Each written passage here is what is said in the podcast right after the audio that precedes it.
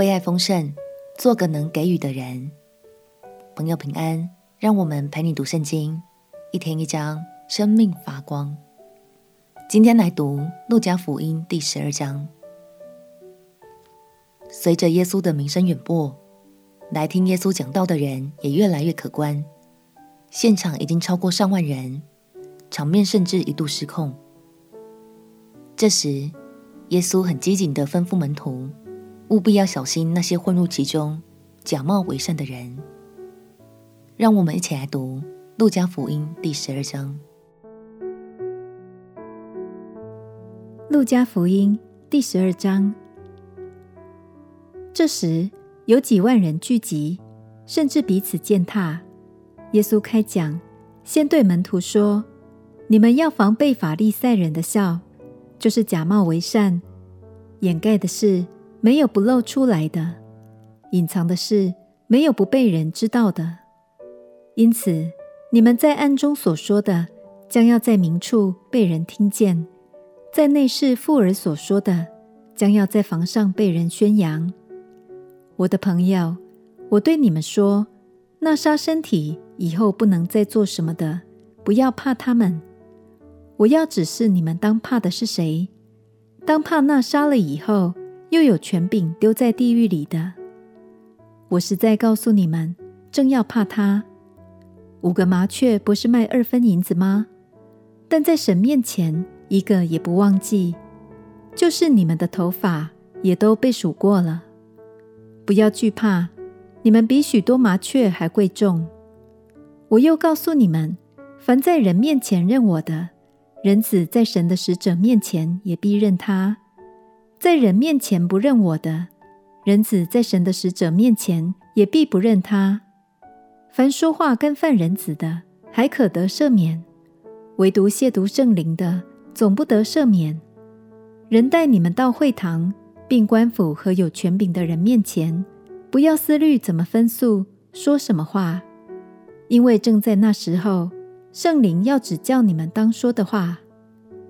众人中有一个人对耶稣说：“夫子，请你吩咐我的兄长和我分开家业。”耶稣说：“你这个人，谁立我做你们断事的官，给你们分家业呢？”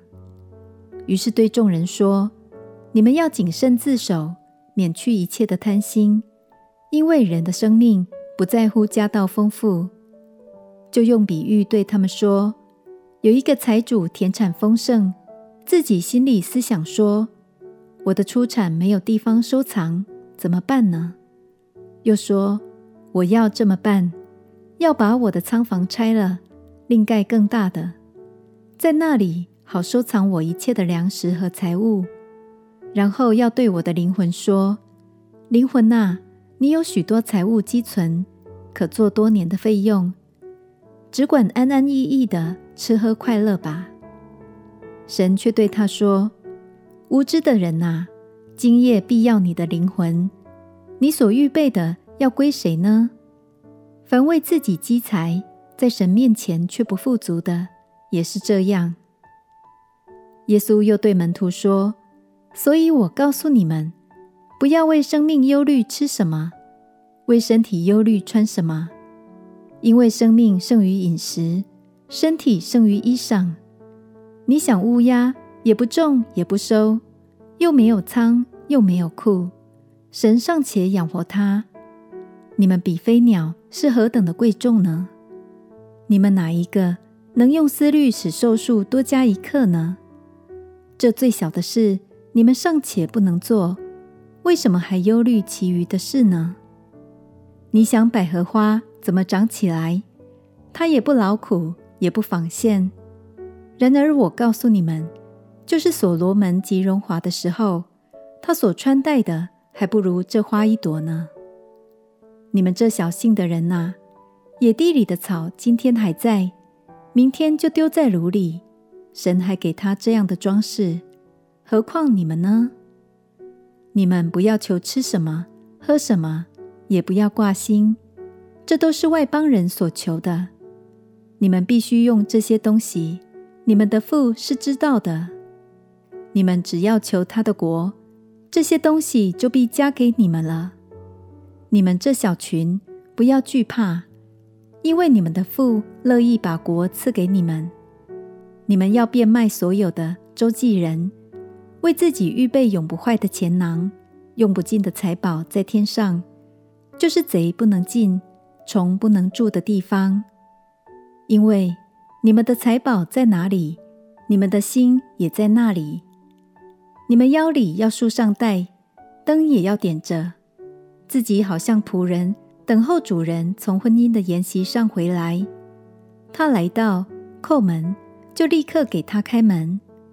主人来了，看见仆人警醒，那仆人就有福了。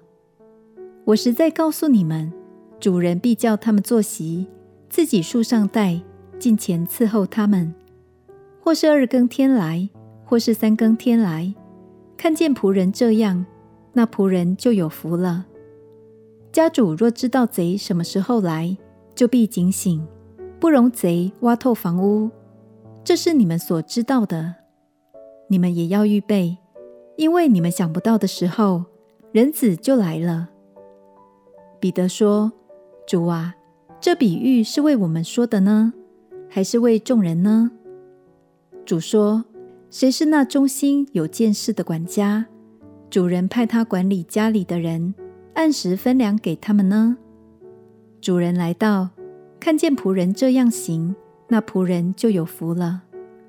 我实在告诉你们，主人要派他管理一切所有的。那仆人若心里说：“我的主人必来得迟”，就动手打仆人和使女，并且吃喝醉酒，在他想不到的日子，不知道的时辰，那仆人的主人要来。重重的处置他，定他和不忠心的人同罪。仆人知道主人的意思，却不预备，又不顺他的意思行，那仆人必多受责打。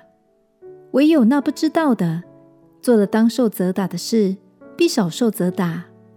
因为多给谁，就向谁多取；多托谁，就向谁多要。我来要把火丢在地上。倘若已经着起来，不也是我所愿意的吗？我有当受的喜还没有成就，我是何等的迫切呢？你们以为我来是叫地上太平吗？我告诉你们，不是，乃是叫人纷争。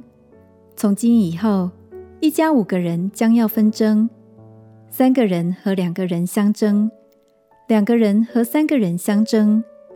父亲和儿子相争，儿子和父亲相争，母亲和女儿相争，女儿和母亲相争，婆婆和媳妇相争，媳妇和婆婆相争。耶稣又对众人说：“你们看见西边起了云彩，就说要下一阵雨，果然就有；起了南风，就说将要燥热，也就有了。”假冒为善的人哪，你们知道分辨天地的气色，怎么不知道分辨这时候呢？你们又为何不自己审量什么是合理的呢？你同告你的对头去见官，还在路上，务要尽力的和他了结，恐怕他拉你到官面前，官交付差役，差役把你下在监里。我告诉你，若有半文钱没有还清，你断不能从那里出来。在这章里面有一个比喻，是路加福音才有的限定款，那就是财主为自己积财宝，到头却是一场空的故事。亲爱的朋友，主耶稣在这里的意思，绝对不是叫我们不要积蓄哦。我们当然要渴慕财务上的健康与丰盛，但前提是要先拥有一颗敬拜的心。让我们彼此鼓励，明白财务丰盛的最大意义不是为自己，而是能给予，能和主耶稣一起去爱更多的人。我们且祷告，亲爱的主耶稣，求你帮助我的财务状况健康又丰盛，有余裕去祝福更多的人。祷告奉耶稣基督的圣名祈求，阿门。祝福你，跟着耶稣一起去爱。能越爱越丰盛。陪你读圣经，我们明天见。耶稣爱你，我也爱你。